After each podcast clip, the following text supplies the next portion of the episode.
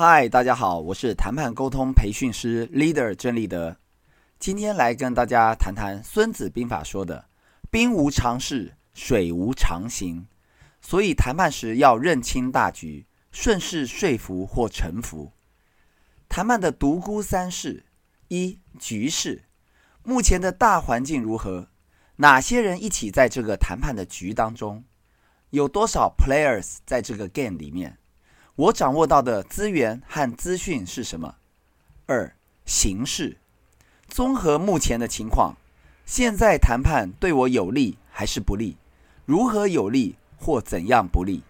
该如何因应方为上策？三、趋势，整体环境的风向往哪吹？状况会越来越好，还是每况愈下？我的下一步要如何做？通常我们会说。议题权力不等于整体权力。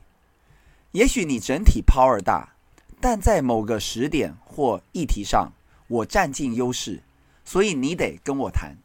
就如同在警匪的人质谈判中，香港飞虎队、美国 FBI 虽然火力强大、兵源充足，但因为歹徒手上有人质，而且一个都不能死，警方通常没有什么八十趴达成率的问题。人质的存活率要百分百是唯一目标的底线，所以歹徒在谈判中占有一定的优势。在人质事件这个议题上，绑匪具有谈判的 power。在谈判中，强者不恒强。若是一枝独大，市场资源尽在其手中，则必逆天下，所向无敌。强者何须谈判？弱者不恒弱。要不是手上握有对方想要的东西，对方有求于我，否则敌众我寡，彼此实力悬殊，弱者怎敢谈判？赢者不全赢，输者不全输。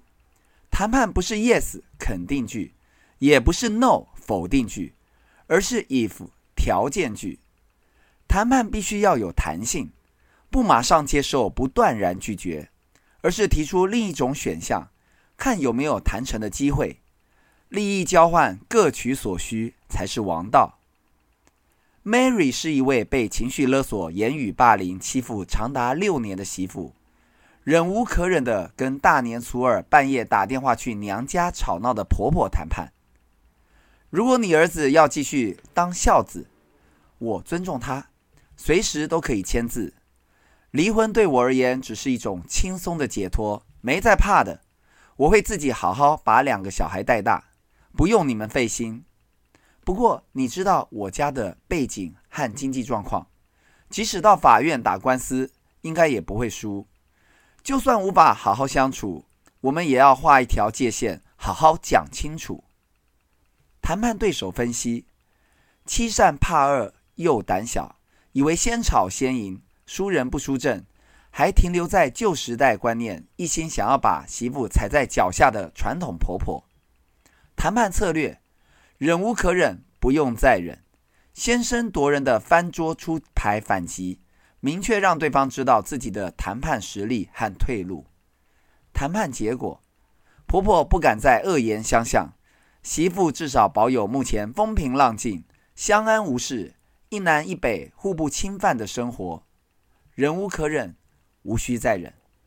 今天就谈到这，我们下次见，拜拜。